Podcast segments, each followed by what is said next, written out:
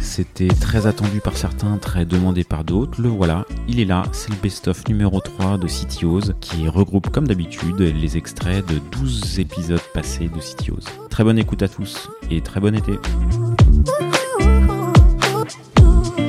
Échange avec Samuel Rossil, CTO et cofondateur de Horus. Samuel se lance sans aversion au risque dans l'entrepreneuriat. Toi, ta cible, ça va être vraiment le, les assurances responsabilité civile pour les entreprises. Alors, euh, pas, euh, pas que responsabilité civile, parce qu'il y, a beaucoup de, il y a beaucoup de risques à couvrir. Là, c'est un domaine que je suis en train d'apprendre, donc je ne maîtrise pas encore euh, tous les détails. L'idée, c'est qu'on va se spécialiser dans une verticale. donc là, on ne sait pas encore laquelle. On est en train de travailler sur, sur choisir la verticale. C'est possible que ça soit les restaurants, mais c'est pas certain. Euh, et l'idée, c'est de vraiment faire une expérience optimisée pour cette verticale-là. Et ensuite, une fois qu'on s'est bien en traité une, euh, on va reproduire et industrialiser le process pour plusieurs verticales.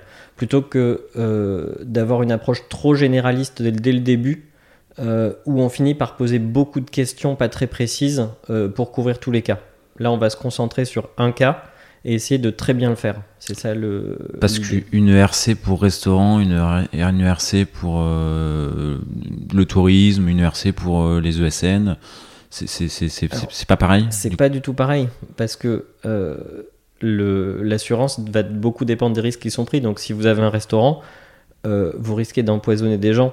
Si vous êtes développeur en freelance, vous risquez juste de créer un bug dans le code. Voilà. En termes de conséquences. Ouais. C'est pas tout à fait pareil. Euh, et donc, euh, il faut que les, profils de risque soient adaptés. Donc, c'est pour ça que l'assurance est spécifique au métier. On ne va pas, pour définir le juste prix pour une assurance de responsabilité civile, on ne va pas vous poser les mêmes questions en fonction de si vous êtes un restaurant, euh, un développeur ou un agent immobilier. Du coup, moi, ça m'amène une, une, question. Quand on monte une, boîte qui est orientée assurance, il faut être capable d'assurer le risque. Il faut des fonds. Vous êtes parti avec, euh, avec, pas mal de fonds, vous avez levé des fonds par rapport à, enfin, pour justement lancer cette activité et se couvrir s'il y a des dommages qui arrivent?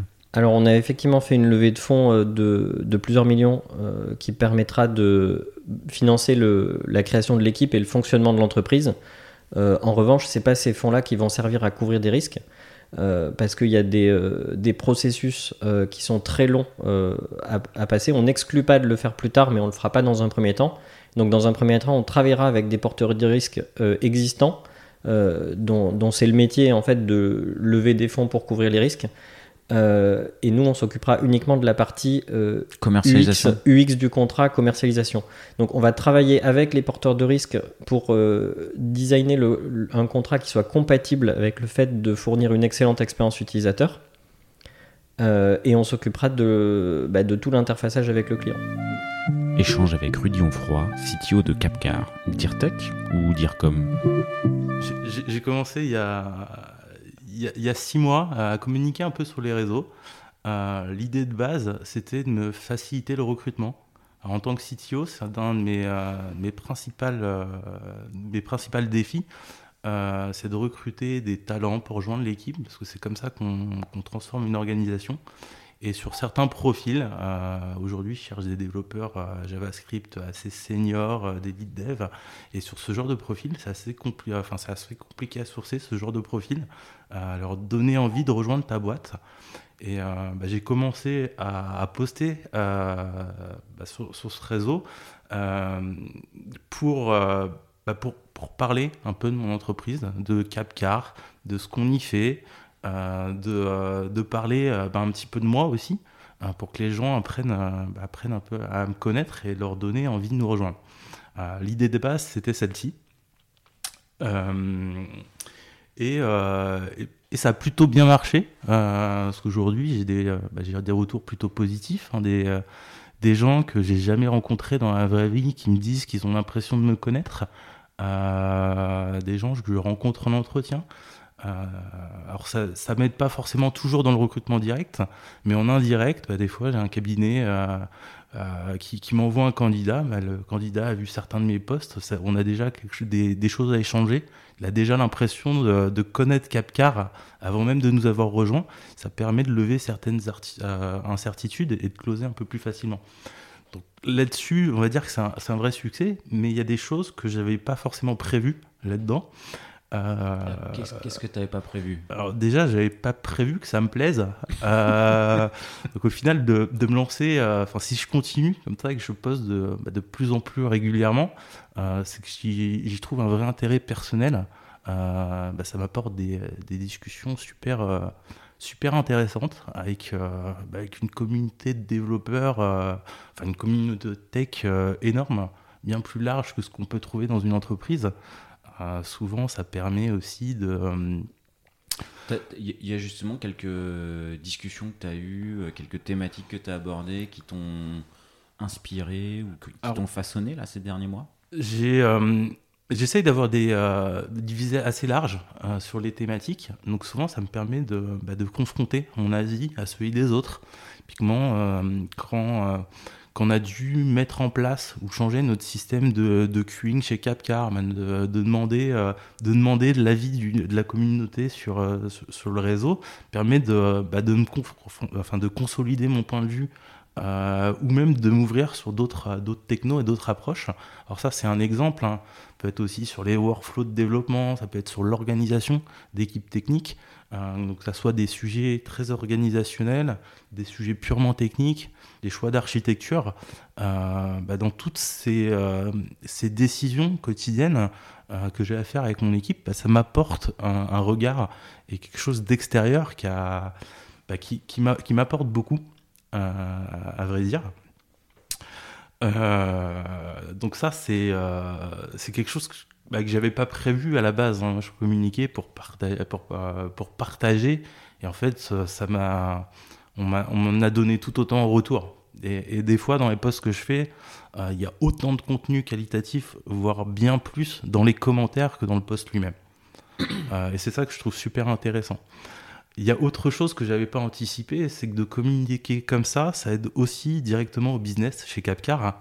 Euh, on a certains développeurs. Au business. Le, ça aide directement le, euh, exactement le business parce qu'on a des, euh, bah, des développeurs, des product owners, des, des CTO qui achètent ou qui vendent leur voiture via Capcar parce qu'ils ont connu Capcar et notre modèle et notre super boîte via ma communication sur le réseau. Et ça, c'était pas du tout anticipé. Hein. Je l'ai jamais fait pour ça. Euh, dans ma tête, euh, c'était du recrutement. Puis en fait, ça m'a apporté beaucoup de choses euh, à côté. Échange avec Sophie Gamerman, aujourd'hui CTO de Peoples. Entre 1986 et aujourd'hui, les regards changent. Donc voilà, on a construit, ça s'appelait Atelio, un logiciel de devis pour les garagistes. Donc c'était rigolo parce que les, les VRP, c'était des VRP qui allaient dans tous les garages pour vendre le logiciel. Ils disaient souvent, euh, c'est un logiciel conçu par des femmes pour des femmes. Parce que, en fait, moi, j'étais la directrice technique, c'était une femme. La directrice marketing, c'était une femme. La chef de. À l'époque, ça s'appelait pas comme ça, mais la product owner, c'était une femme. Et tout ça pour euh, travailler sur les voitures, ce qui n'est pas courant. mais en fait, chez les garagistes, c'est souvent la femme du garagiste euh, qui fait le, le devis. Quoi. D'accord. voilà, c'était voilà. Donc c'était assez rigolo euh, parce que dans reste de la boîte, hein, il y avait que des mecs euh, puisque euh, automobiles, sauf une fille qui a candidaté, qui était une passionnée de moto. Ah, et euh, qui était de Florine, exactement, qui, qui, a candidaté. Donc, un des rares CV de filles que j'ai jamais reçu dans ma carrière, euh, c'est celui de Florine, qui était venue euh, travailler chez nous parce que passionnée de moto. Elle avait une grosse moto. Bah, du coup, tu, tu parles de la place des femmes dans, dans la tech. Pour, pour le coup, j'ai l'impression qu'avec le parcours que tu as eu, avec d'abord la recherche et mm-hmm. cofondé O2, finalement ça se fait assez naturellement, mais euh, t'as pas ressenti en 86 ah, euh, être un ovni euh, C'était un peu bizarre. on est souvent arrivé dans des situations où, bah, par exemple, je prends toujours l'exemple de ce mec de chez Sun, qui arrive dans la salle de réunion pour une réunion avec la directrice marketing et moi. Et, euh, quand la directrice marketing rentre, elle il demande le un café, parce qu'évidemment, c'est une femme, c'est la secrétaire. Hein. Et donc, euh, je me suis souvent retrouvé dans des situations à O2 où on était euh, plusieurs filles face à bande de mecs qui nous prenaient vraiment à la légère et où il fallait prouver que ben on en connaît autant que toi, Modin, mais peut-être même plus et où on s'est mis à utiliser des termes techniques euh, juste pour leur montrer qu'on en connaissait mieux qu'eux, mais c'est grave, quoi, c'est, dommage. C'est un peu moins le cas maintenant, euh, mais ça reste quand même difficile. Je te donnais l'autre jour l'exemple de, de, ce type qui voulait m'expliquer ce que c'était que les tests unitaires. Euh, pourtant, il sait bien que je suis la directrice technique de Peoples, mais je crois qu'il n'arrivait pas à se faire à l'idée. Alors, je ne sais pas, c'est peut-être moi qui suis euh, parano, mais je remarque quand même que euh, de temps en temps, il y a des mecs qui veulent absolument m'expliquer la vie. Je suis pas sûr qu'ils auraient la même attitude avec un homme. Échange avec Clément Pellegrini, CTO de Carnot, un CTO qui grandit avec la boîte. Nous, on est une, PME, aujourd'hui on est, on est 70 personnes, et l'idée de la société, c'est de euh, valoriser la chaleur fatale des, calculs informatiques. Donc, comme vous le savez sûrement, un ordinateur, quand ça travaille, ça produit de la chaleur. Et pour les calculs informatiques, en général, ce qu'on fait, c'est qu'on met euh, ces ordinateurs, ces serveurs dans, dans, des, dans, des, immenses data centers qu'on refroidit avec de, la climatisation. Donc l'idée de Carnot, c'est que d'un côté, il y a des gens qui fabriquent ces immenses data centers et qui refroidissent les serveurs, et de l'autre côté, il y a des gens qui payent pour se chauffer, pour avoir de l'eau chaude ou pour tout simplement avoir, avoir chaud chez eux. Donc il y a des gens qui ont eu des initiatives pour transporter la chaleur fabriquée par les ordinateurs directement chez les, gens. Nous, on s'est dit qu'on allait distribuer en fait la, source de, cette chaleur, donc qui est le, calcul informatique. Donc on a créé un premier radiateur, euh, radiateur ordinateur. En fait, c'est un radiateur qui embarque en son sein des serveurs. Et quand ces serveurs calculent, et eh ben, ça produit la, chaleur pour, pour les habitants. Et puis sur le même principe, on a créé une chaudière numérique. Donc à l'intérieur, il y a des cartes mères elles sont connectées à Internet, elles travaillent, elles produisent de la chaleur et du coup ça produit, euh, ça produit de l'eau chaude. Donc toute l'électricité qui est dépensée pour faire tourner ces, serveurs qui font des calculs informatiques en fait est, valorisée au lieu d'être euh, perdue dans l'air ou, ou, refroidie avec une, avec une climatisation. Je, trouve l'idée euh, géniale. Du coup, la boîte, elle a, démarré quand Alors, la boîte a été euh, créée en, 2010. Il y a eu euh, quand même quelques années de, recherche et développement. Et puis ensuite, le, premier gros déploiement a été fait dans un immeuble de la régie immobilière de la ville de Paris, où on a déployé nos radiateurs donc, dans, tous les appartements d'un immeuble. Et donc, ces gens sont chauffés par nos, par nos radiateurs depuis, donc depuis fin 2013, début, début 2014. Euh, et donc euh, la proposition de valeur de Carnot, c'est qu'en fait on, est capable de, vendre la puissance de calcul de, ces ordinateurs.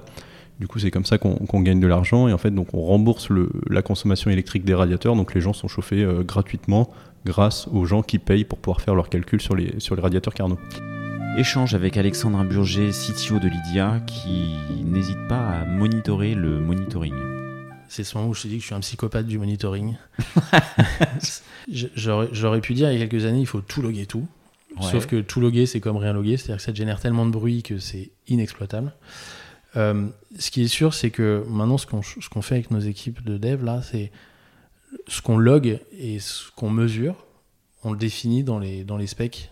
On a un truc qui s'appelle les Technical Design Documents chez Lydia, où les, les équipes de développement, parce que bah, on, a des squads, euh, chaque développement qu'ils font, ils, écrivent un doc avant de rentrer en phase de, développement et ce doc-là est revu par euh, tous les seniors de toutes les squads confondues. Ça permet vraiment de partager les bonnes, pratiques, les guidelines, etc.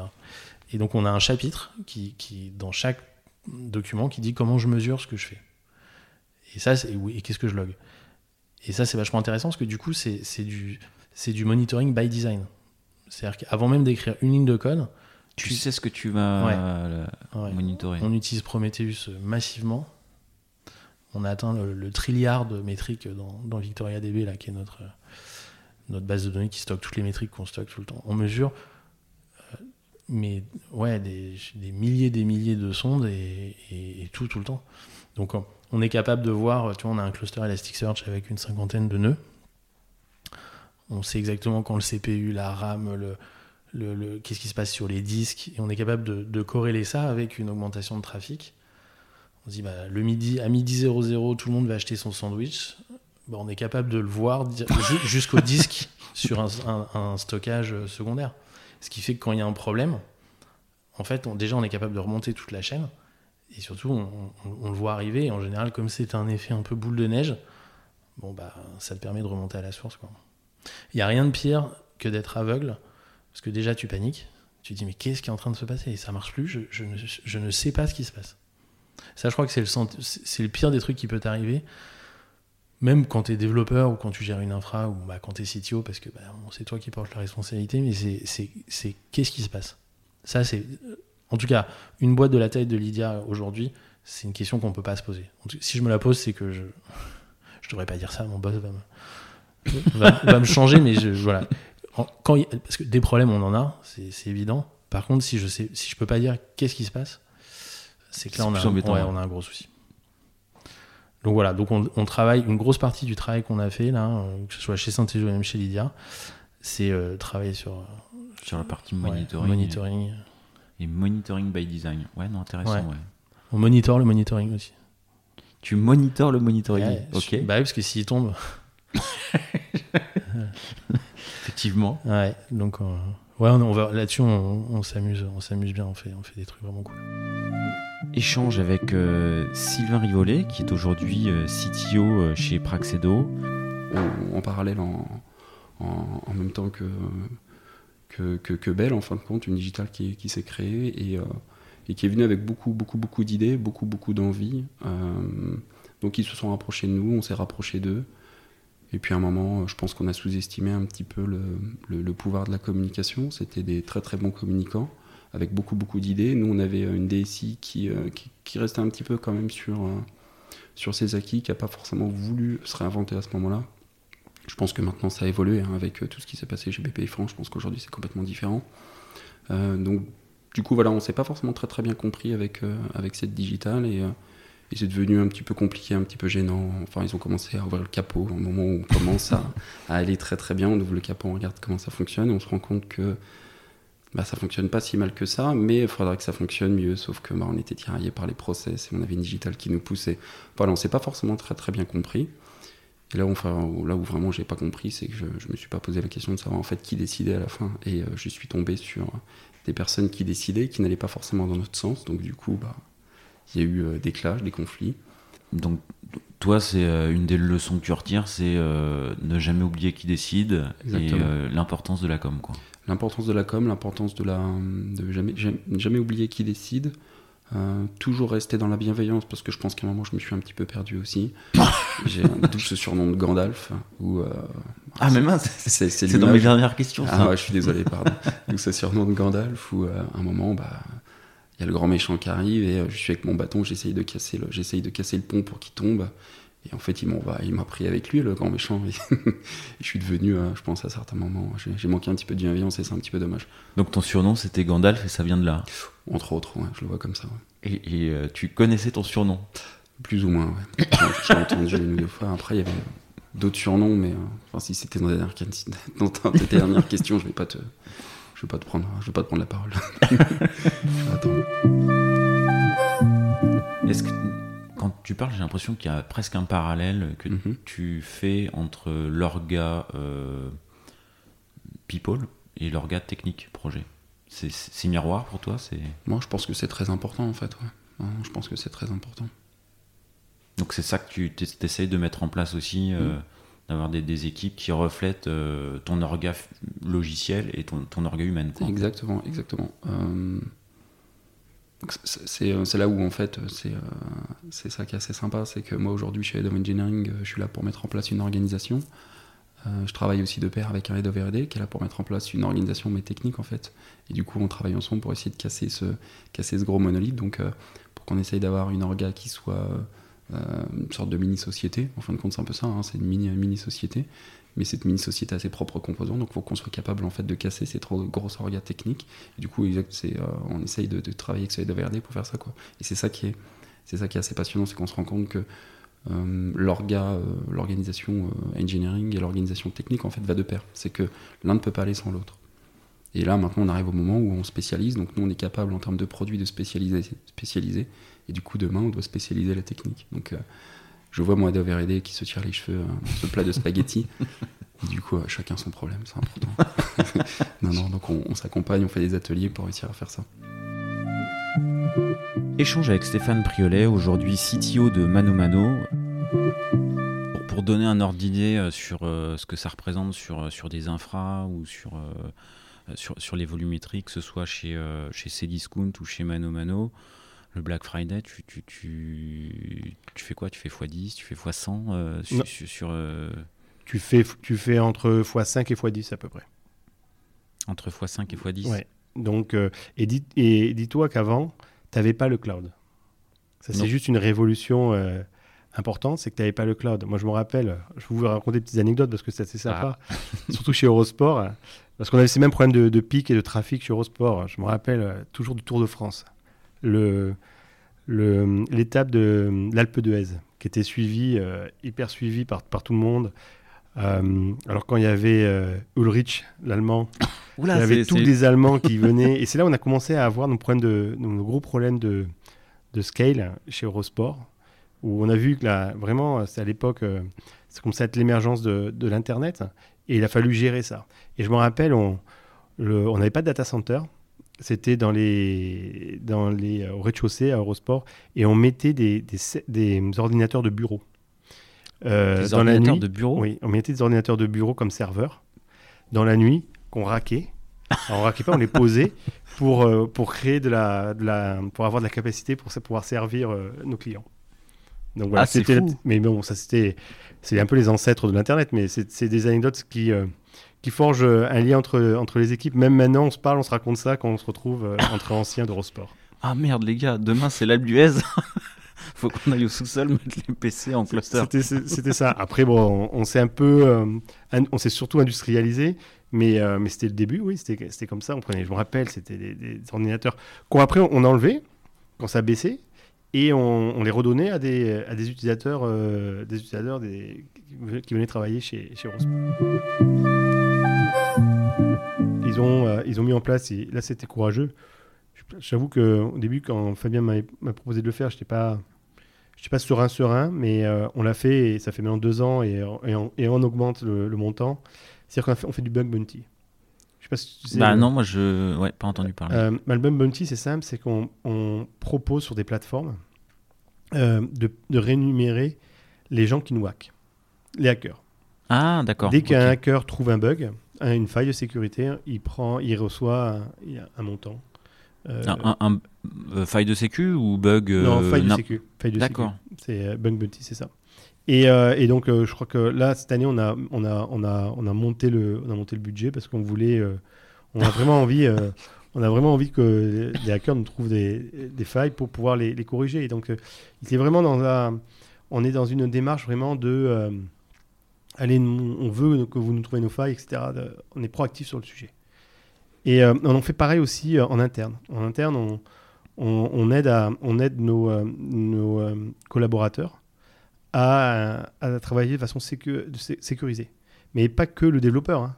tout le monde. C'est-à-dire que parfois, on fait des, on fait des tests de sécu, on, piège, on piège nos collaborateurs pour leur dire, voilà, non, il ne faut pas faire ça, etc. Donc on est dans l'apprentissage. Et ça, c'est, on fait une session une fois par an, ou deux fois par an, en compagnie meeting, où on explique de façon vraiment ludique pour que, pour que ça devienne une habitude. La sécurité, c'est un vrai problème. Hein. Ça ne touche pas qu'au bureau, en fait. Ça touche, ça touche partout. Donc, euh, la sécurité chez nous, elle a un rôle pour le site, pour la société, mais aussi un rôle d'évangélisation auprès, des, auprès de nos collaborateurs. Et maintenant, un échange avec Romain Champourlier, CTO et cofondateur de Carbon Fact. Euh, oui, du coup, c'était euh, la question que je me pose aussi de temps en temps, c'est euh, est-ce que la technologie peut nous sauver de la crise climatique? Et alors, est-ce que tu as des éléments de réflexion et de réponse sur ce sujet J'avais quelques éléments de réflexion et en fait, j'ai entendu parler dans un autre podcast d'un bouquin qui peut-être résume un petit peu ce sujet. Le titre du bouquin résume bien. Et ça s'appelle, euh, le bouquin s'appelle The Wizard and the Prophet. Et donc en fait, je pense qu'il y a vraiment deux façons de voir les choses. Il y a donc le magicien qui est, euh, on va dire, la vision euh, techno, techno solutionniste. C'est on pense que la technologie va nous sauver. Donc tu as les gens qui pensent que la technologie va nous sauver, et de l'autre côté tu as les, donc les prophètes qui pensent eux qu'il faut qu'on il faut qu'on change le système, il faut qu'on change notre mode de vie parce qu'on court droit à la destruction, à l'apocalypse. Et, et en fait, ce que je trouve intéressant, c'est que je pense qu'il faut un peu des deux. Euh, c'est un peu mon côté, je me, me prends jamais de décision dure, je me range toujours un peu au milieu, mais je pense sincèrement qu'il faut, il faut des deux. Il faut qu'il y ait des gens qui cherchent des solutions technologiques pour, euh, pour euh, améliorer la situation, réduire les émissions, s'adapter aussi à la suite. Il va falloir qu'il y ait des gens qui, qui bossent sur comment et peut-être comment on fait des EGM qui résistent mieux aux températures élevées, parce que sinon on va avoir des problèmes sur, les, sur la production de nourriture et ça risque d'être un peu plus sérieux. Euh, euh, et, en même temps, je suis aussi convaincu que bah, il faut que les gens changent. Donc ça, c'est un peu ce qu'on veut faire avec, euh, avec Carbon Fact. On veut quand même les informer, les éduquer, leur apprendre des choses sur, bah, sur l'impact en fait de ce qu'ils achètent, de ce qu'ils font. Après, notre mission, c'est sur ce qu'ils achètent. Mais et que ça et on, et on est optimiste sur le fait que les gens, une fois qu'ils sont informés, qu'ils sont éduqués, ils vont aussi évoluer. Mais je pense qu'on peut pas espérer que d'un côté Un extrait d'échange avec Jérôme Dubreuil, euh, Chief Digital Officer de Decathlon. À Decathlon, il y a quelque chose qui est, qui est très fort, c'est le fait que c'est très bottom-up. OK? Ah, bah ça sera la deuxième question. Comment tu fais pour organiser euh, la bonne remontée d'informations pour pouvoir, pour pouvoir prendre les bonnes?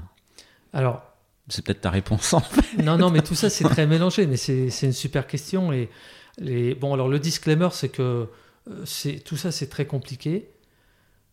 Et, c'est en évolution permanente. Euh, donc effectivement, ça, représente une grosse partie du, travail organisationnel. Mais un, dans un premier temps, le but c'est c'est pas pas de créer un modèle ou, top down, mais bien d'avoir un modèle bottom up. Alors Decathlon est super fort pour ça. Hein. Decathlon c'est c'est un un lieu où la responsabilité de, de, chacun est, comment dire, est, très, euh, est très portée et très poussée. Mais dans tous les, domaines de l'entreprise, et ça qui est assez génial. C'est rigolo parce que aux États-Unis, depuis quelques années, une dizaine d'années, on parle beaucoup de servant leadership. Donc, comment, en tant que leader, euh, peut-on être dans une posture où on va, hum, en fait enabler les gens à donner le meilleur d'eux-mêmes, à prendre les décisions qu'il faut, etc. Plus que leur dire quoi faire. Moi, quand je suis arrivé à Decathlon, euh, bah, ça fait peut-être un peu partie du choc culturel. J'ai trouvé une, entreprise qui, à peu près depuis 40 ans, fait du servant leadership. Mais c'est écrit dans le texte de départ de Decathlon quelque part. C'est-à-dire, moi, leader, je recrute quelqu'un, et ce que je vais demander à cette personne, c'est un, bah, qu'elle me dise ce qu'elle veut faire. Deux, qu'elle me dise euh, comment elle va le, suivre. Ensuite, qu'elle me dise comment euh, elle se voit progresser dans l'entreprise plus tard. Quel métier, quel, euh, chemin. Et, enfin, comment elle va se former pour aller dans cette direction-là. Et après, bah, on se voit tous les mois, toutes les semaines ou autres pour en parler. Donc ça, fait quand même longtemps que Decathlon c'est comme ça et c'est assez génial parce que je me souviens de plein de discussions autour de ça dans la Silicon Valley où il y a des boîtes qui étaient hyper top-down qui disaient ah non mais va peut-être changer un peu de modèle. Donc ça c'est euh, encore une fois c'est assez remarquable mais bon il faut, il faut être à Decathlon pour se rendre compte de ça. Maintenant pour répondre à ta question, en fait, euh, c'est hum, bien sûr, il n'y a pas que du bottom-up, il y a, y a, du top-down dans le sens où le top-down, c'est plus pas pour la, poser des grandes euh, décisions euh, qui sont parties d'une personne, mais c'est plus pour poser de l'alignement. Et, donc, pour moi, la complexité, elle est de, trouver la balance entre laisser émerger l'innovation, laisser émerger les talents, parce que, par exemple, on parle de la tech, quelqu'un qui est, euh, je sais pas moi, un, product manager dans un domaine, c'est elle ou c'est lui qui connaît le mieux comment euh, on va répondre aux attentes du, customer. ok? C'est voilà, c'est, on va pas venir lui dire, bah non, en fait, c'est quoi, c'est comme ça, et puis voilà. C'est pour ça qu'on a embauché cette personne. Cette personne, un, un, quelqu'un qui est, je sais pas moi, une femme ou un homme qui est développeur, c'est normalement elle ou lui qui connaît le mieux comment on développe la solution, comment on code, etc. Enfin, c'est là-dessus qu'il faut s'appuyer. Adrien Legge, aujourd'hui CTO de Mado XR, le coût de l'imprévu contrôlé. Il y a différentes typologies de projets. Euh, je, dirais même qu'il y a différentes sous-typologies de projets qu'on n'apporte pas de la même manière un one-shot qu'un projet euh, long-termiste. Euh, on n'aborde pas de la même façon un petit budget qu'un gros budget. Sur la partie forfait, euh, Et, ça, c'est pas toujours. Euh, c'était pas facile à comprendre pour moi à une époque, et, et c'était pas toujours facile de le faire comprendre euh, à l'équipe quand, j'étais manager. C'est qu'il y a des sujets sur lesquels tu fais du quick and dirty.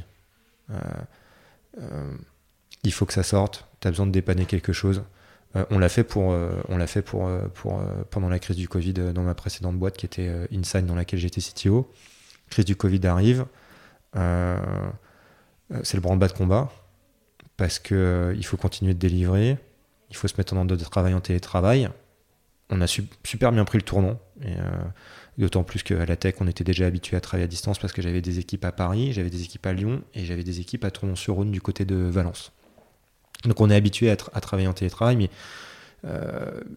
le reste de l'agence, il y a encore un petit step à prendre. Donc on, on, s'y met bien, on s'accorde là-dessus, ça, ça, fonctionne bien, mais il nous faut un site euh, simple parce qu'on a envie de développer des nouvelles offres pour accompagner nos clients et pour aller euh, chercher d'autres clients. On est en situation de crise, hein. c'est-à-dire que tout le monde se l'est pris de point fouet.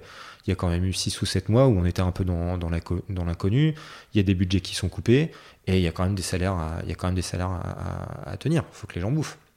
Donc tu, tu bah, on a pris une solution euh, low code le code no code, je ne sais plus exactement comment, ça s'appelait, mais on sort 4-5 pages web dans un temps record. Et, non seulement c'est pas les équipes tech qui le font, c'est un UX UI euh, qui le fait. Donc euh, voilà, tu as, une solution qui est, adaptée à, un moment donné. Après, euh, si je reprends l'exemple de cette fameuse boîte tout à l'heure sur laquelle on, discutait sur forfait versus agile et les modes hybrides,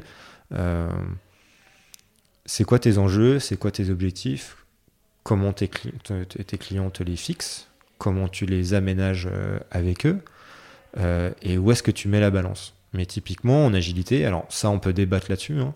Euh, est-ce que, est que tu, gères ta, dette technique, c'est-à-dire est-ce que tu fais zéro dette technique, c'est-à-dire qu'à chaque fin de sprint, tu prends du temps pour y factorer ou est-ce que tous les deux ou trois sprints, tu prends du temps pour refactorer Et ça, c'est le rôle d'un CTO d'aller chez le client et de dire bah, ok, d'ailleurs, on peut déjà se mettre d'accord là en phase d'avant-vente ou de, signature que euh, moi, je peux vous engager sur, enfin, je peux m'engager sur un certain niveau de qualité qui va être servi par, euh, je sais pas moi, du CI, du CD, de la contrôle de qualité de code, des tests unitaires, des tests fonctionnels, tout ce que vous voulez. Mais surtout, à un moment donné, euh, sur un rythme qu'on fixera ensemble, j'ai besoin que mes équipes débranchent de l'intégration de nouvelles fonctionnalités et qu'ils puissent refactorer pour que par la suite, on puisse euh, bah, garder un bon niveau de maintenabilité et un bon niveau de, vélocité sur ce qu'on, produit. Il y a, Et c'est d'ailleurs, je ne suis pas un agiliste euh, confirmé, hein. j'ai passé une certification Scrum il y a, quelques, années, mais je, manque de pratique, mais il y a un truc que je retiens de manière fondamentale, euh, c'est, qu'il y a un esprit agile, et que l'esprit agile, il est hyper important dans on, essaie de donner un cadre et ce cadre, il faut l'adapter. Et c'est hyper important en fait que l'équipe se l'approprie pour l'adapter. Un échange avec Stéphane Vanacker, CTO de Asis, des tournants et des hommes.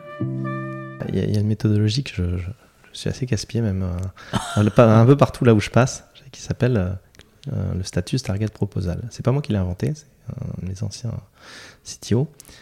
Euh, c'est donc le statut, euh, target, la cible, et le proposal, la proposition. En fait, euh, l'idée, c'est que je pars du, constat qui est, je pense, qui est assez partagé, c'est que les informaticiens ont une capacité infinie à, se battre pour tout et n'importe quoi. Pour dire des débats type merge versus rebase, espace, tabulation, on en a parlé tout à l'heure.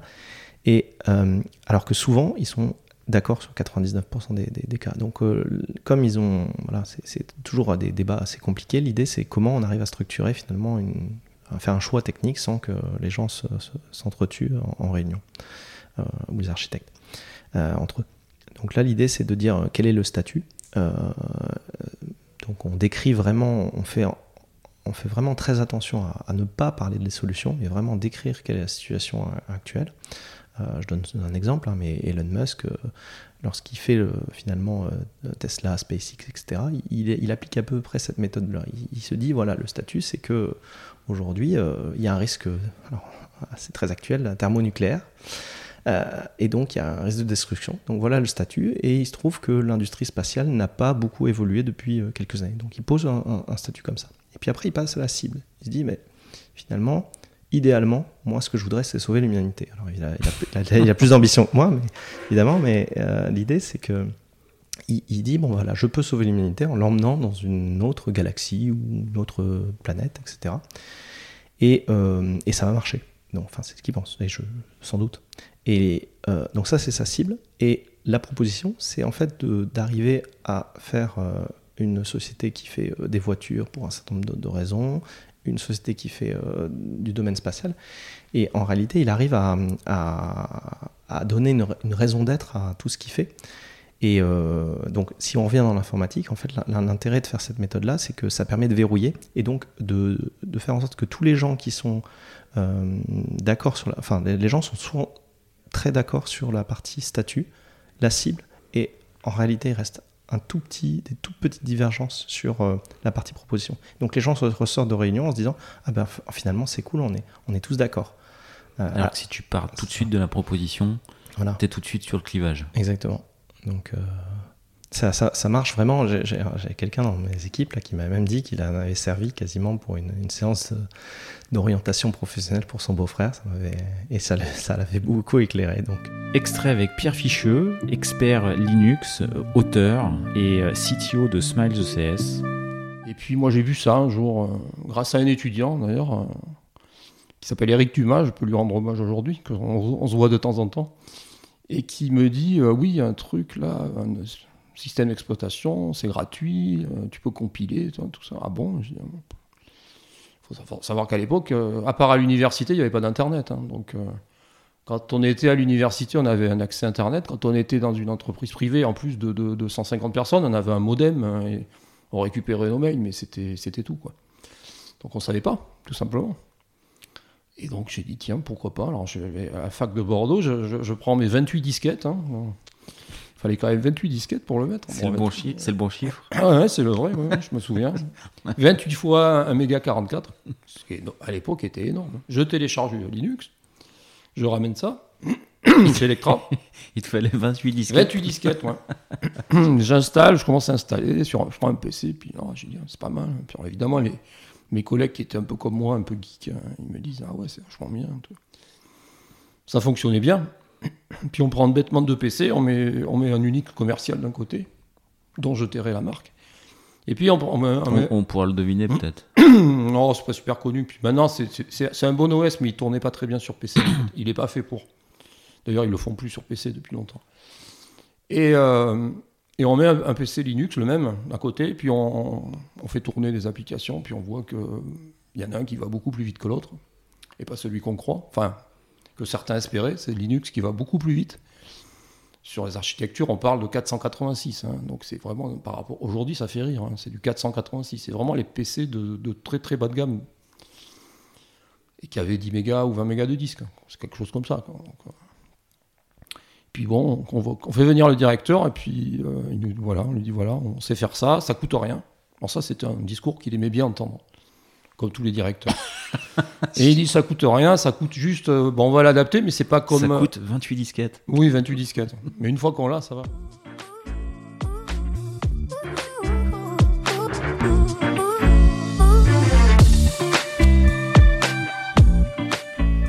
L'épisode est terminé, j'espère qu'il vous a plu et si c'est le cas, c'est le moment de prendre deux ou trois secondes de plus pour euh, deux ou trois clics. Un petit clic pour un pouce bleu euh, ou un petit clic pour un partage aux copains ou un petit clic pour vous abonner euh, et ne pas rater le prochain épisode. À très bientôt.